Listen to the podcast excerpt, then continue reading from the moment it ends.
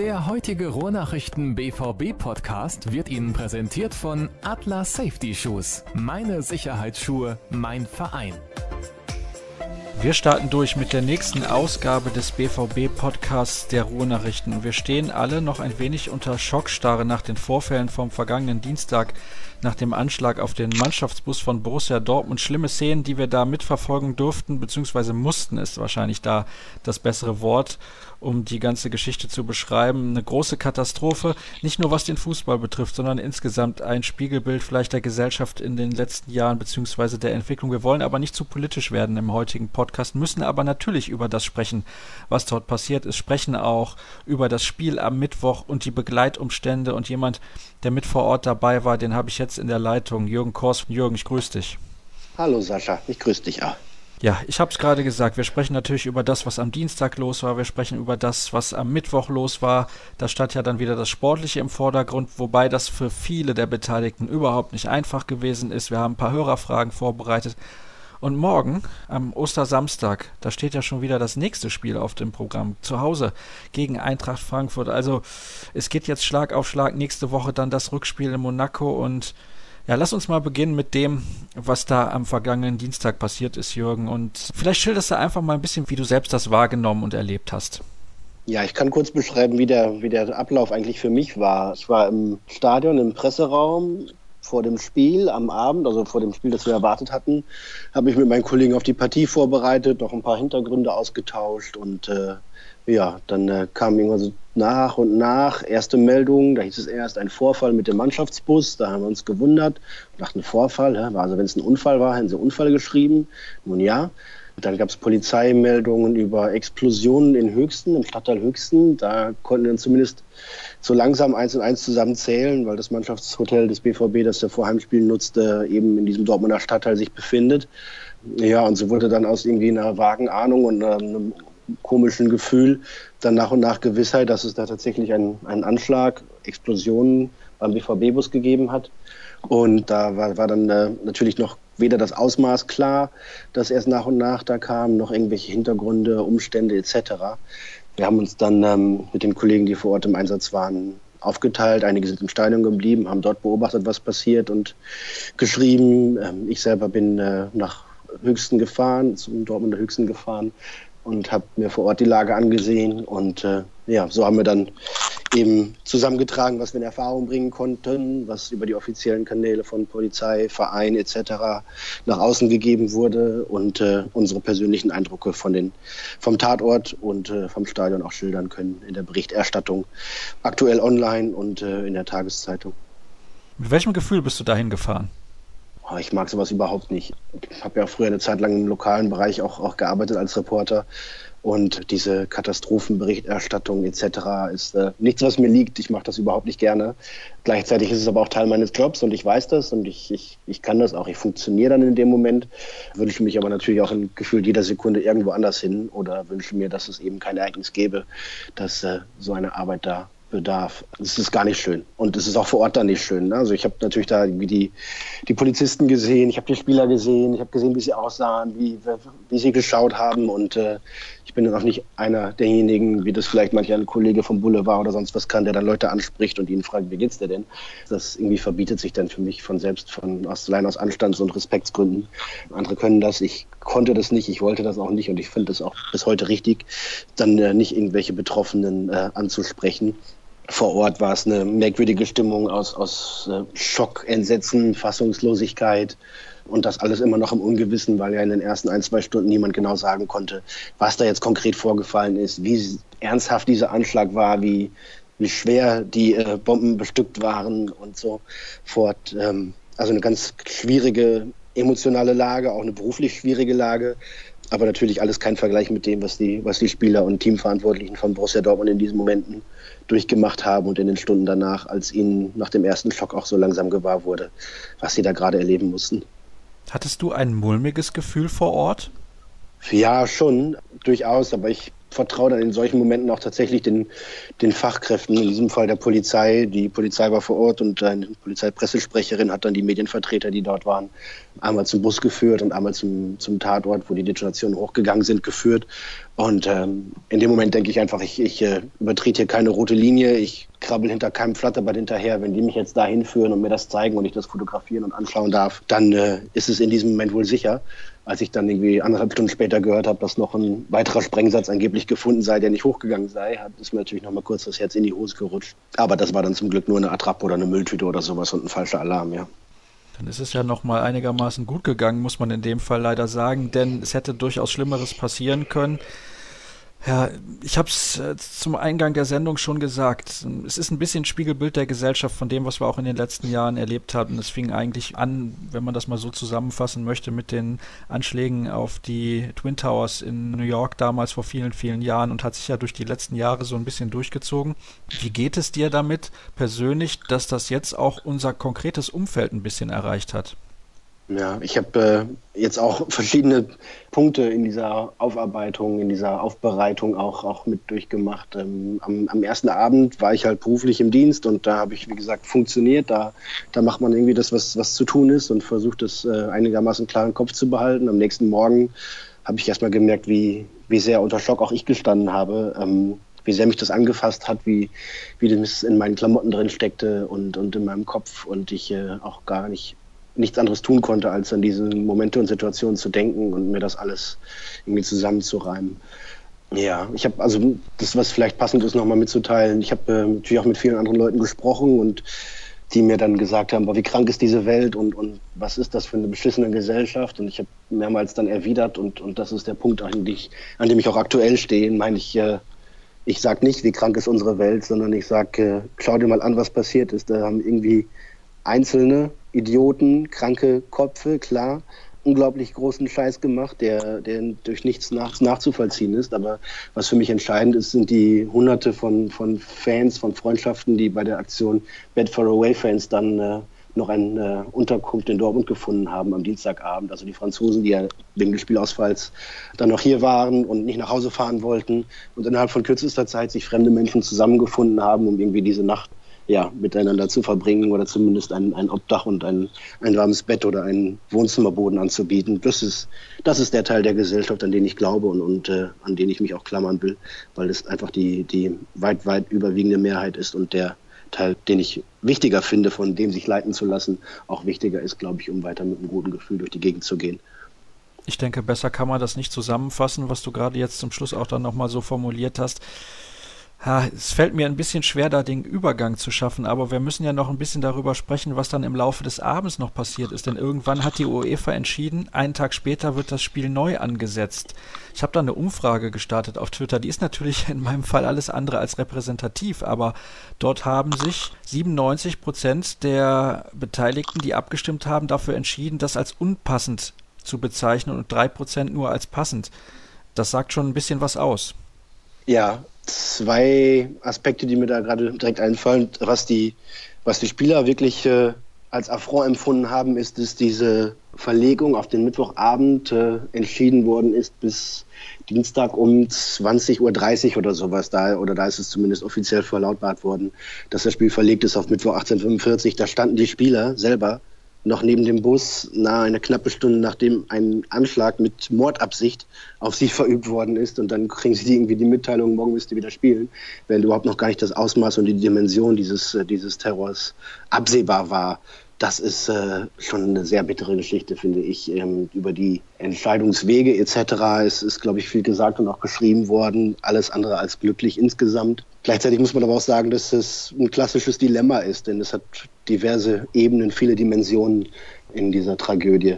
Denn ähm, für jeden einzelnen Spieler ist es ein, ein absolutes Unding, ähm, am nächsten Tag nicht mal 24 Stunden nach diesem Anschlag Fußball spielen zu sollen und, und Leistung bringen zu müssen und das auch noch vor, vor einem großen Publikum und überhaupt sich auf, auf sowas wie Fußball zu konzentrieren, auch wenn es der Job ist das geht nicht, das kann man niemandem zumuten, das würde man auch keinem anderen Arbeitnehmer zumuten. Jeder andere Arbeitgeber würde seinen, äh, seinen Kollegen da äh, vier, sechs, acht Wochen oder was freigeben, wenn sie das brauchen, um das zu verarbeiten und sich zu setzen und ähm, dann irgendwann wieder zum Dienst erscheinen. Nun mussten die Borussen am nächsten Tag da wieder antreten, wenn Sokrates, wie er mir im Interview dann gesagt hat, sich gefühlt hat, als ob sie irgendwie ein Tier behandelt wären. Und äh, das müsste doch irgendjemand verstehen, der wäre Familienvater, er hätte zu Hause eine Frau und Kinder und äh, alles andere im Sinn außer Fußball. Da kann ich ihm nur beipflichten und sagen, ja, so ist es. Und eigentlich hatten diese diese elf oder diese 22 Spieler, die da auf dem Rasen standen, dann einfach eine Rolle auszufüllen, die, glaube ich, niemand in der Lage ist zu übernehmen und die sie jetzt einfach dann einfach nur erfüllen mussten. Gesellschaftlich, politisch, sozial hat es natürlich eine andere Dimension, um zu zeigen, so, äh, es hat ja einen Terroranschlag gegeben, aber wir knicken davor nicht ein, wir lassen uns hier nicht den Fußball verderben, ähm, das muss alles, es muss weitergehen, ne? the show must go on, the games must go on. Das ist natürlich auch richtig und das ist eine Entscheidungs Argumentation, die ich auch nachvollziehen kann, zu sagen, wir müssen hier weitermachen. Ähm, es, es muss weiter Fußball geben, wir können jetzt nicht aufhören zu spielen. Und äh, aus organisatorischen, logistischen Gründen ist es, glaube ich, das Praktischste, so schnell wie möglich weiterzumachen. Und vielleicht auch hoffen auf eine reinigende Wirkung und auf, auf ein großes Signal, das dann nach außen geht. Das ist alles soweit nachvollziehbar, finde ich auch, äh, auch treffend, auch richtig zu sagen, irgendwie, ihr scheiß Terroristen, wir werden nicht für euch einknicken, ihr werdet nicht gewinnen, wir bleiben bei unserer Linie und äh, wir lassen uns unsere Freiheit und unsere Freude und unseren Spaß im Sport und äh, unser Leben in der Gesellschaft nicht nehmen. Das allerdings dann auszuführen als einer von 22, 25 Fußballern, die dann in diesem Moment auf dem Rasen stehen müssen, halte ich für unmenschlich, ja.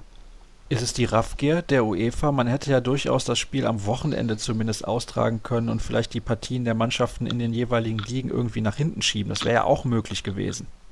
Ja, ich weiß nicht. Ich weiß nicht, ob Raffgier da der richtige Begriff ist. Es wirkt natürlich zumindest so, dass die, dass UEFA das durchgedrückt hat, aber die, die dort, also was gar nicht ging, war der Vorschlag, erst irgendwie später an demselben Abend zu spielen. Also wie man auf sowas kommen kann, äh, fällt mir dann auch wirklich nichts mehr zu ein. Gleichzeitig ja, gibt es da diverseste Komponenten. Im Endeffekt haben die Vereinsverantwortlichen und die, die Sicherheitsvertreter etc. vor Ort zugestimmt zu sagen, wir spielen am Mittwoch um diese Zeit. Dass die UEFA ein Interesse daran hat, dass der Wettbewerb weiterläuft, ist, glaube ich, verständlich. Dass Monaco jetzt auch nicht irgendwie nach Hause fliegen will, um eine Woche später wieder herzufliegen, ist auch irgendwie verständlich, auch wenn da die Solidarität unter den Clubs sehr groß war. Und dass dann irgendwann der Punkt kommt, so wenn wir das jetzt verlegen, was müssen wir dann noch verlegen und was kommt als nächstes, dass das dann so ein Rattenschwanz annimmt, den man wie gesagt, der Anschlag war um kurz nach sieben bis 20.30 Uhr war die Entscheidung gefallen, 2020 ungefähr war sie durch. Äh, da kann man natürlich nicht organisieren, wir verschieben nächste Woche mit euch und übernächste Woche mit euch etc., äh, um diese Terminverlegungen zu organisieren. Von daher ist es ein, ein komplexes Gebilde.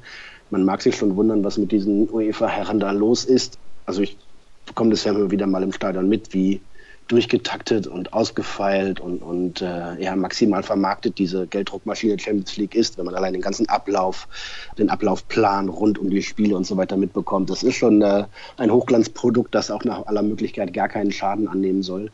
Allerdings, und das, ich weiß gar nicht, wer es gesagt hat, es Kloppo gesagt oder Tuchel, wenn einer dieser Entscheider von der UEFA oder sonst wie mit dem Bus gesessen hätte, dann hätten wir am nächsten Tag nicht gespielt. Das ist natürlich dann auch eine berechtigte Kritik daran, denn äh, die Betroffenen selber haben, wie sie ja auch mehrfach geschildert haben, bis zum Anpfiff überhaupt nicht mehr an Fußball gedacht, weil es ihnen total egal war. Die hatten Angst um ihr Leben und nicht äh, Angst darum, dass dieses Fußballspiel jetzt nicht stattfinden könnte oder dass es zu Terminkollisionen in näherer Zukunft kommen würde. Marc Bartra hat sich schwerer verletzt bei diesem Anschlag. Was hat er für alle, die es nicht genau mitbekommen haben und wie geht es ihm aktuell? Das Wichtigste erstmal aktuell geht es ihm gut und zunehmend besser. Er ist schon wieder bei, bei einigermaßen Laune und äh, möchte am liebsten so schnell wieder möglich zurück auf den Fußballplatz, was ich auch verstehen kann, um allein das wieder zu verarbeiten, was ihm da passiert ist und was er miterleben musste. Bei einer der Detonationen ist er Scheibe zersplittert und es hat äh, ihm bei ihm am, am, Unterarm der rechten Hand äh, die Speiche gebrochen, also einen der, einen der Armknochen in der Nähe der Hand und es hat viele eine Einschlüsse gegeben von Glassplittern etc ähm, die dann operativ entfernt werden mussten, noch am Dienstagabend. Und am Mittwoch äh, hat er dann schon wieder Fotos gepostet, dass es ihm einigermaßen besser geht. Und äh, ja, er hat jetzt nochmal bei, bei Instagram, habe ich gesehen, eine nette Botschaft äh, rausgegeben. Und äh, ja, er ist, ich glaube, na klar, maximal getroffen und derjenige, der körperlich die größten, die größten, äh, wie sagt man, die größten Einschnitte hat erleben müssen den Schock, vielleicht hat er den auch selber noch gar nicht so richtig realisiert, denn wenn man weiß, dass diese Metallbolzen, Metallstifte, die in den, ähm, in den Bomben verbaut waren, dann teilweise an die Kopfstützen von den, vom Bus äh, gelandet sind. Wenn die fünf Zentimeter weiter vorne oder, oder 20 Zentimeter weiter hinten einschlagen, dann äh, kommen da Menschen zu Tode in diesem Bus nach diesem Anschlag. Von daher ähm, hat Marc Patra auch, wenn er verletzt worden ist, auch genauso Glück gehabt wie alle anderen.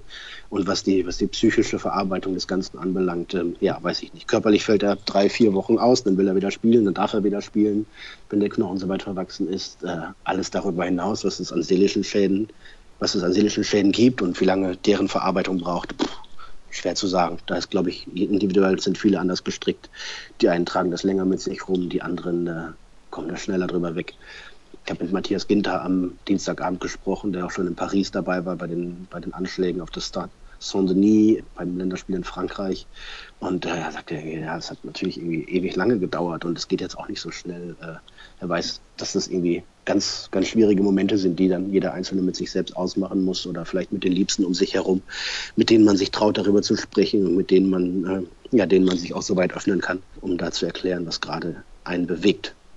Nuri Sahin hat da auch ein sehr bewegendes Interview gegeben. Ich glaube, es war beim ehemaligen Bundesliga-Profi Jan Age Fjörtoft und auch bei Sky. Das bei Sky habe ich nicht gesehen. Ich habe nur das gesehen von Jan Age Fjörtoft, was Nuri Sahin mit ihm geführt hat. Also mhm. da muss ich ganz ehrlich sagen, wenn man solche Aussagen hört, dass auch so ein gestandener Profi wie Nuri Shahin solche Worte wählt, zeigt ja auch das ganze Ausmaß, also mentale, psychologische Ausmaß dieser Geschichte. Bei Marc Bartra ist es so, wenn ich jetzt diesen Instagram-Post von heute lese, habe mir da eben die Übersetzung mal durchgelesen, da steht ja im Prinzip mehr oder weniger drin, ich möchte am liebsten morgen wieder spielen, dann bin ich bei meiner Mannschaft und bin abgelenkt. So kommt es für mich auch rüber. Und vor allem, ja. er möchte natürlich diesen Leuten keine Plattform geben, die Gesellschaft zu besiegen. So formuliere es jetzt mal ein bisschen. Ja, also, ich weiß gar nicht, was ich dazu sagen soll. Ich war natürlich nicht vor Ort, du bist vor Ort gewesen. Du kannst das viel besser beurteilen als ich.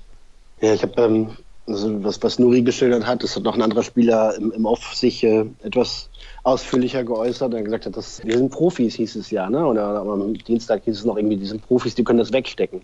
Sagt aber, äh, ja, wir sind Profis im, im Fußball, im Sport. Wir können uns gut vorbereiten, wir sind auf einem maximal starken Leistungsniveau im Fußball und können uns auf ein Spiel vorbereiten, wir können die Situationen durchspielen und das dann auf dem Feld wieder umsetzen etc. Aber das äh, hat ja nichts mit Fußball und nichts mit Profisein zu tun äh, und nichts mit Sport zu tun, was ihnen da widerfahren ist. Tuchel hat das auch gesagt, das ist ihnen ja als Mensch widerfahren und steckt ihnen in den Knochen. Und ähm, da spielt es, glaube ich, keine Rolle, wie ob man irgendwie 18, 19 ist oder ob man 33 ist, ob man irgendwie ein, als Teenager eher so ein Halodri ist oder ob man ein junger Familienvater ist, der ganz andere Dinge im Kopf hat. Das haut einfach jeden um. Und da finden manche die Worte, andere wollten gar nichts sagen, andere konnten auch gar nichts sagen. Ein Spieler wollte zum, nach dem Spiel in der Mixzone zum Interview kommen und hat dann abgebrochen. Es ging nicht. Und äh, auch dafür äh, dann volles Verständnis in solchen Situationen. Das Spiel gegen den AS Monaco geriet dadurch natürlich völlig in den Hintergrund. Wir müssen aber auch darüber sprechen, denn es wurden ja 90 Minuten Fußball gezeigt dann am Mittwochabend. Alles weitere, was diese Geschichte angeht. Ich glaube, da ist es das Beste für die Hörer, wenn sie sich dort informieren, wo sie diese Informationen ein bisschen gesammelter und detaillierter auch bekommen können. Das geht natürlich unter ruhrnachrichten.de, das geht auch in anderen Medien, das ist ja ganz klar. Wir sind auch keine Juristen, wir sind nicht die Staatsanwaltschaft oder Bundesanwaltschaft oder wer auch immer, wir sind nicht die Polizei Dortmund. Also also deswegen bitte ich euch darum, informiert euch da an anderen Stellen, nicht bei uns hier im Podcast. Ich denke, das wäre auch viel zu ausführlich und das Wichtigste ist, dass wir uns von diesen Leuten irgendwie nicht kleinkriegen lassen und dass wir uns den Spaß am Leben nicht nehmen lassen. Das ist, glaube ich, das Aller, Allerwichtigste. Und zum Glück ist ja niemandem in Anführungsstrichen etwas Schlimmeres dabei passiert, mit Ausnahme von Marc Bartra. Gut, dann sprechen wir jetzt ein bisschen über Fußball und das Spiel gegen den AS Monaco. Ähm, als du ins Stadion gekommen bist, welches Gefühl hattest du denn da? Das Gefühl war eher so, es ist mir total egal, wie es heute ausgeht und ich freue mich auf den Schlusspfiff, wenn das hier endlich geschafft ist. Weil äh, das natürlich niemanden auch kalt gelassen hat, was da passiert war und Fußball einfach nebensächlich war. Gerade auch an dem Mittwoch, wo dann nach und nach immer mehr Details über das Ausmaß des Anschlags etc. klar wurden und uns auch immer mehr gefragt haben, so wie wollen die denn heute Fußball spielen, wie soll das gehen? Sie mussten dann Fußball spielen. Ähm, das Ergebnis hat natürlich Relevanz, weil es ein total zentral wichtiges Spiel war. Aber in diesem Zusammenhang einfach ist es dann nebensächlich geworden. Das ist eine interessante Aussage. Ich hätte gedacht, dass man das irgendwie vielleicht als halbwegs Außenstehender ein bisschen anders verarbeitet als die Spieler, die ja direkt betroffen waren. Aber das zeigt ja auch schon, wie sehr das jemanden mitnehmen kann, der natürlich täglich mit diesen Personen zusammenarbeitet, wie das bei dir der Fall ist. Dann lass uns ein bisschen darüber sprechen, was auf dem Rasen passiert ist. Zunächst mal war das Ganze für die Spieler ja auch schon beim Einlaufen sehr, sehr emotional. Das hat man ja dann auch gesehen bei den Bildern im Fernsehen. Und hattest du den Eindruck, dass sich das extrem auf die sportliche Leistung des Teams ausgewirkt hat? Ja, vor allem im ersten, im ersten Durchgang, in den ersten 15 Minuten und auch eigentlich während der gesamten ersten Hälfte. Ich fand die Stimmung phänomenal. Ich war, ähm, also ich bin der maximal ein Sympathisant von Borussia Dortmund, aber jetzt auch irgendwie kein Hardcore-Fan.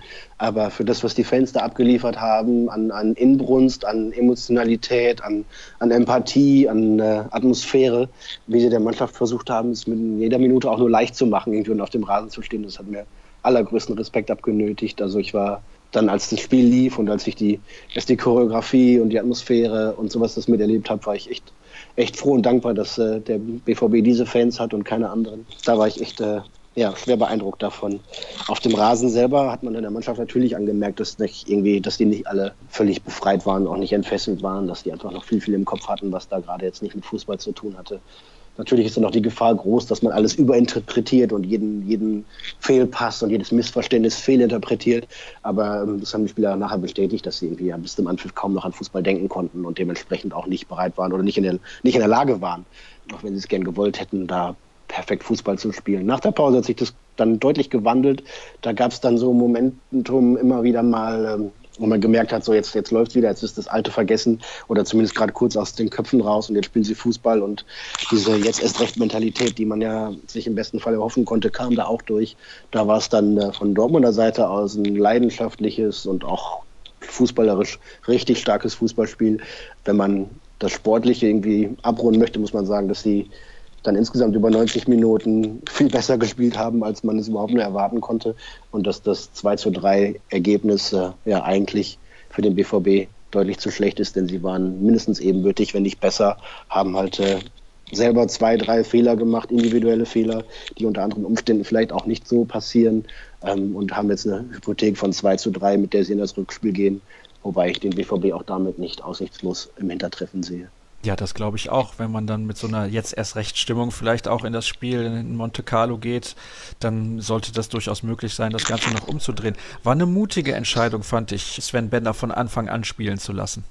Gut, ähm, die Alternativen waren natürlich jetzt mittlerweile relativ rar gesät, vor allem in der Defensive er hätte, wollte, ich glaube, Thomas Tuchel wollte das System nicht umstellen dann anschließend danach, um einfach so viel Normalität weiter zu haben wie möglich, weil er auch gar nicht die Chance hatte, ja irgendwas noch anderes abzusprechen oder einzustimmen, weil es natürlich auch wenig dann äh, Zeit gab, sich um Fußballerische zu kümmern und auch wenig, wie niemand einen freien Kopf dafür hatte. Ähm, Sven Bender, ja, es ist einer der erfahrensten Borussen und hat irgendwie so viele Spiele miterlebt auf, auf unterschiedlichem Höchst und auch auf höchstem Niveau ähm, über Jahre hinweg, klar. Und er hat das ja, ähm, vieles hat er auch gut gemacht. Das Eigentor unterläuft ihm unglücklich. Ja, aber da würde ich mich gerne an das halten, was wir in der, in der Ausgabe zum, zum Donnerstag und, und online hatten, dass wir gesagt haben, wir verzichten in diesem Fall auf eine Spielerkritik, auf eine Einzelkritik und wir vergeben keine Noten an, an Spieler für dieses Spiel, die irgendwie nur die ärmsten Schweine waren, weil sie 24 Stunden nach so einem Anschlag Fußball spielen sollten. Da verbietet es sich und verbietet es mir der Anstand, ähm, dann irgendwie darüber zu urteilen, wie gut sie damit umgegangen sind und wie gut sie trotzdem ihre fußballerische Klasse umsetzen konnten. Also das, das Emotionale kann ich gern bewerten, das war beeindruckend und äh, die Haltung war ja schwer beeindruckend. Was jetzt fußballerisch gut oder schlecht war, können andere gerne an dieser Stelle oder können andere gerne besprechen. Für mich ist es in diesem Zusammenhang nicht relevant.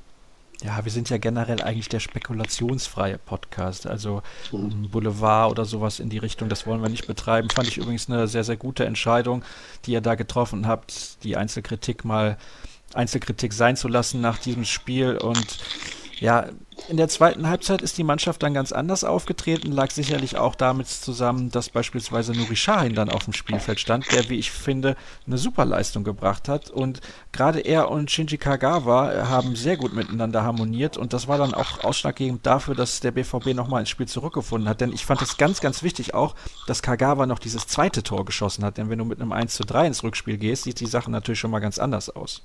Ja, ist richtig. Also Nuris Einwechslung, beziehungsweise Nuris Vorstellung in den zweiten 45 Minuten war phänomenal, richtig, richtig stark. Dafür, dass er so ewig nicht gespielt hat, eigentlich äh, kaum nachzuvollziehen.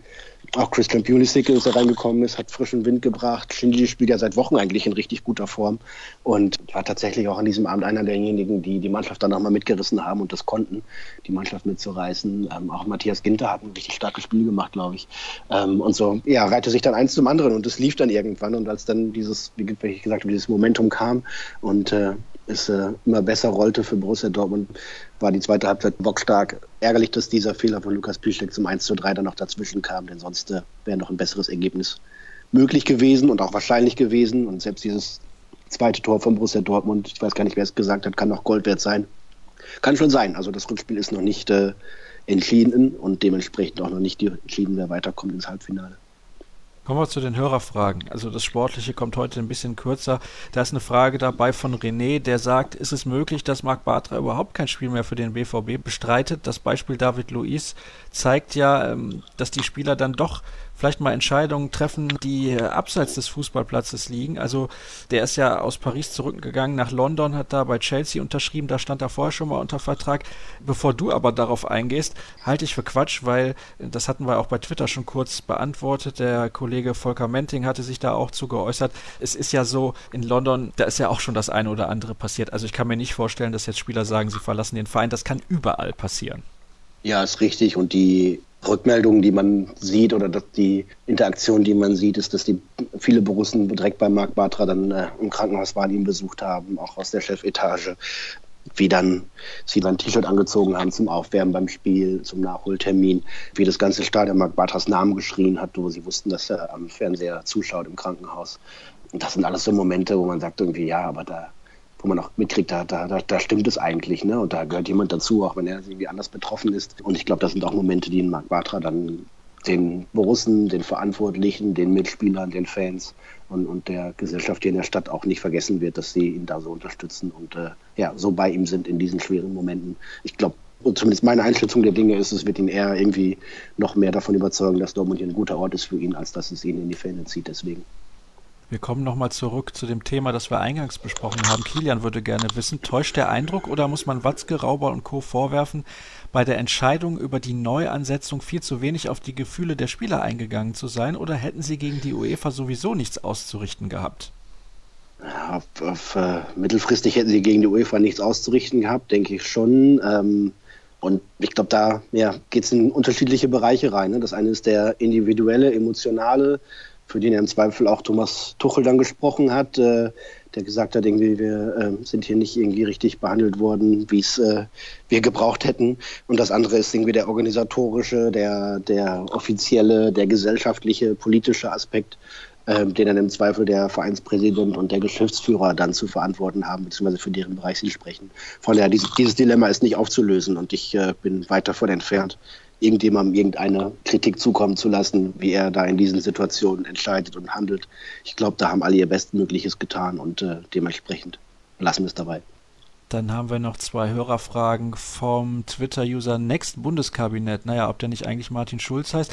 Wo ist eigentlich Michael Zorg gerade? Saß er auch im Mannschaftsbus? War er nach dem Bombenanschlag bei der Mannschaft oder im Stadion?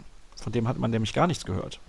Ja, aber es ist ja auch, auch nur sinnvoll, dass sich dann jetzt nicht, nicht jeder äußert, der irgendwie beteiligt ist. Na klar, suchen auch Medienvertreter wie wir dann nach irgendwelchen Stimmen, aber ähm, es reicht dann ja, wenn ein oder zwei sich äußern. Da muss ja nicht jeder nochmal was das sein Senf dazu beigeben. Michael Zorg zum Beispiel war am äh, Mittwochmorgen dann einer der ersten, die bei Marc Bartra waren im Krankenhaus, um den zu besuchen und ihm alles Gute zu wünschen. Ähm, und der wird da sicherlich seine Aufgabe innerhalb des Funktionsteams äh, übernommen haben. Zur zweiten Frage haben wir schon was gesagt. Da ging es nämlich darum, dass junge Spieler jetzt vielleicht irgendwie anfangen, den Verein zu verlassen. Zum Beispiel soll Dembele beim Spiel am Mittwoch von Real Madrid gescoutet worden sein. Da können wir allerdings kurz drauf eingehen. Ist das so? Hast du das auch gehört? Habe ich nicht gehört. Ähm, ja, also wahrscheinlich auch nicht zum ersten Mal von anderen großen ausländischen Clubs gescoutet worden. Alles andere würde mich wundern, denn äh, natürlich müssen die Profivereine ihre Hausaufgaben machen und wer nach diesem Dreivierteljahr von Usman Dembele in Dortmund noch nicht mitbekommen hat, dass der offensiv ein durchaus brauchbarer Spieler ist äh, für viele, viele Vereine, der ist wahrscheinlich in seinem Job. Klar kann er gescoutet worden sein. Vielleicht hat er am Mittwoch dann auch nicht die beste Werbung für sich gemacht, weil er nicht seinen besten Abend hatte. Also klar, wenn Borussia Dortmund-Spieler immer wieder äh, unter die Lupe genommen, auch andere das ist gang und gäbe. Borussia Dortmund Scouts sind auch in, in, der, in der näheren und ferneren Umgebung unterwegs, um die Spiele anzuschauen. Das gehört einfach immer dazu. Und gerade bei einem Viertelfinale Champions League auf dem höchsten Niveau, das wir haben im europäischen und im weltweiten Clubfußball, muss man natürlich genau anschauen, wer da spielt. Morgen um 15.30 Uhr findet das Spiel gegen Eintracht Frankfurt statt. Ein wichtiges Spiel für Borussia Dortmund, auch im Kampf um den dritten Tabellenplatz. Wirst du im Stadion sein? Ja, ich bin im Dienst morgen, genau. Mit welchen Gedanken wirst du da morgen ins Stadion gehen? Beschränken wir uns auf Sportliche oder? Ja, ist schwierig, oder? Absolut. Absolut. Ich glaube, äh, ein Kollege sagte mir, wir haben irgendwie vor einer Woche haben wir noch darüber geschrieben, ob jemand mit einer Maske jubeln darf nach dem Torschuss oder nicht. Und dann passiert sowas. Und das äh, ja, zeigt einfach mal die, die Dimension und äh, die Unwichtigkeit des Sportlichen in Zusammenhängen wie diesen. Aber klar, rein tabellarisch ist es entscheidend und wichtig, dass der morgen der BVB sein Heimspiel gegen Frankfurt gewinnt. Ich habe da eigentlich grundsätzlich wenig Zweifel dran, weil Frankfurt auswärts nicht stark ist, weil sie keine gute Rückrunde spielen. Der BVB seit 34 Spielen zu Hause ungeschlagen ist. Die drei Punkte sollte er einsacken, um eben mit Hoffenheim im Rennen um Platz drei nicht ins Hintertreffen zu geraten. Ich glaube das auch, dass das so kommt. Ich kann mir allerdings auch vorstellen, dass es schwierige Phasen gibt in diesem Spiel, dass es auch vielleicht wieder gute Phasen gibt in diesem Spiel. Thomas Tuchel hat ja angekündigt, dass Marco Reus sein Comeback geben soll. Das ist vielleicht mal eine, eine kleine, aber wichtige und gute Nachricht. Denn allein durch, durch sowas verschiebt sich dann ein bisschen der Fokus und äh, wenn Marco Reus auf dem Platz ist, das hat Tuchel auch häufiger betont, ähm, haben die Jungs alle mehr Selbstvertrauen und freuen sich, wenn er dabei ist, weil er einfach ein wichtiger Faktor ist innerhalb dieser Mannschaft und weil ihm viele, viele zu ihm aufschauen. Von daher gibt es also viele kleine Puzzleteile, die vielleicht so ein Stück weit Normalität wiederbringen und wenn fußballerisch und sportlich nicht alles aus dem Ruder läuft, wird der BVB gegen Frankfurt gewinnen. Ich habe das die letzten zwei Tage sehr intensiv bei Twitter verfolgt, weil da sehr viele geschrieben haben, sie haben keine Lust auf Fußball. Nein, das Gegenteil sollte der Fall sein. Geht ins Stadion, wenn ihr eine Karte habt und setzt ein Zeichen gegen diese Idioten da draußen, weil anders funktioniert es nicht. Und dann noch eine Frage zum Abschluss an dich, Jürgen. Dreht Borussia Dortmund das noch in Monaco nächste Woche? Also eine Mannschaft, die bei Real Madrid im Santiago Bernabeu zurückkommt, die kann auch in diesem 15.000 Zuschauer äh, Regionalliga, Regionalliga-Stadion in Monte Carlo jederzeit äh, so ein Spiel drehen. Na klar, ähm, die Ausgangslage ist natürlich schwierig. Ein 2 zu 3 ist eine ordentliche Hypothek. Wenn sie hinten den Laden einigermaßen dicht halten können, sind sie immer in der Lage, äh, drei, vier Tore vorne zu schießen. Kein Ding, das schaffen sie. Denn Monaco ist ja ähnlich wie der BVB. Ne? Sie haben ja ihre Stärken im Offensivspiel. Äh, wenn man die hinten einschnürt, wie es Borussia am Mittwoch in der zweiten Halbzeit getan hat, dann kommt man zu Torchancen, dann kommt man zu Torschüssen und dann kommt man auch zu Toren. Dann wird es halt eine Frage sein, ob es reicht. Ich glaube, Monaco kann sich nicht hinten reinstellen und irgendwie so einen, so einen Auswärtssieg äh, über die Runden bringen und äh, 90 Minuten lang verteidigen, wie man es irgendwie von, von Juventus Turin oder ähnlichen Clubs oder Atletico Madrid erwarten würde. Von daher ist nach wie vor alles offen. Es gilt nach wie vor, was Tuchel auch gesagt hat, man braucht eigentlich vier gute Halbzeiten, um eine Runde weiterzukommen. Der BVB hat jetzt eine durchwachsene erste Halbzeit gespielt am Mittwoch. Monaco eigentlich eine schwache zweite. Ähm, mal gucken, wer sich dann am Endeffekt durchsetzt mit zwei guten Halbzeiten am nächsten Mittwoch dann. Darüber werden wir natürlich nächste Woche sprechen. Jetzt ist Monaco in der Favoritenrolle und da bin ich mal gespannt, ob sie damit so gut zurechtkommen wie mit der als Außenseiter. Jürgen, vielen Dank, dass du mir zur Verfügung gestanden hast. Gerade deine emotionalen Einblicke zu Beginn der Sendung waren dann doch sehr mitreißend, fand ich. Wenn man da mal genauer zwischen den Zeilen zuhört, was du da gesagt hast, sieht man auch, wie das die Leute im direkten Umfeld von Borussia Dortmund doch auch mitgenommen hat in den letzten Tagen. Umso mehr nochmal Dankeschön, dass du dir die Zeit genommen hast und jetzt hoffen wir, dass wir diese Sachen alle hinter uns lassen können und uns auf das konzentrieren können, was uns so viel Spaß macht, nämlich zu leben, ins Stadion zu gehen, Tore zu sehen und zu feiern und dann äh, ja, hören wir uns hoffentlich in einer Woche wieder. Alle Informationen bekommt ihr wie gehabt auf ruhrnachrichten.de, auf Twitter at rnbvb unter Jürgen Kors oder in meinem Fall unter Sascha Staat und in einer Woche sprechen wir dann hoffentlich über den Halbfinaleinzug in der Champions League von Borussia Dortmund. Macht's gut. Tschüss. Der heutige Rohrnachrichten BVB Podcast wurde Ihnen präsentiert von Atlas Safety Shoes. Meine Sicherheitsschuhe, mein Verein.